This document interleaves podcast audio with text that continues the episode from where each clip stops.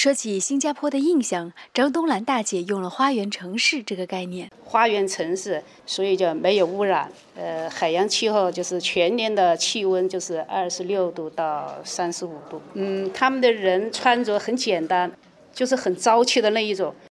而说起在新加坡做义工的感受，张东兰大姐觉得，在新加坡义工没有年龄限制，只要有一颗奉献的心就可以做义工，因为人人都愿意做义工。这里的老人跟孩子也能在社区里得到更加丰富多彩的生活。呃，老人呢，就是呃，有的老人啊，在家里平时不出去啊，有了社工的帮助以后，他们就呃每周三。就大家召集一起喝咖啡、看电视、下棋，呃，两个小时。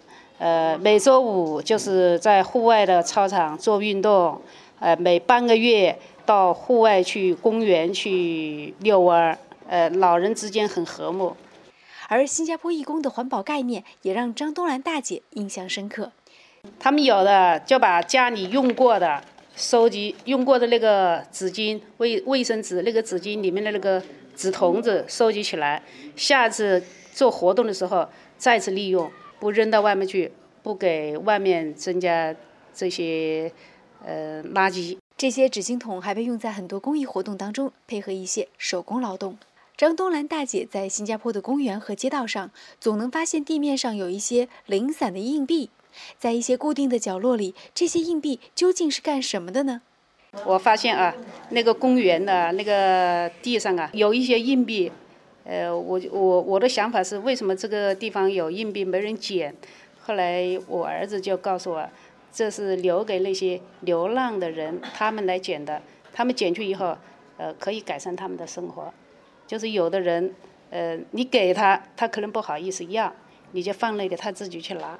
他需要的时候他就去拿，这一点我觉得，呃，人的良心，嗯，从这一点点小地方做起啊，我觉得我们也应该学一学。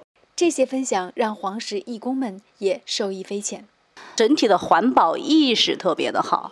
如果说我们这边的话，义工做义工的话呢，最主要应该向他们学的就是学他们的环保意识。作为我们自己来讲呢，应该从我们自己做起。呃，我们的工作呢，就是。要更好的向新加坡的一些先进的东西学习，来提高我们的自己的个人的一些呃服务的技能方面的提高。总结起来就两个字，就是利他，啊，就是心中啊总是想着如何去为别人着想，如何去方便他人。黄石台记者李杰报道。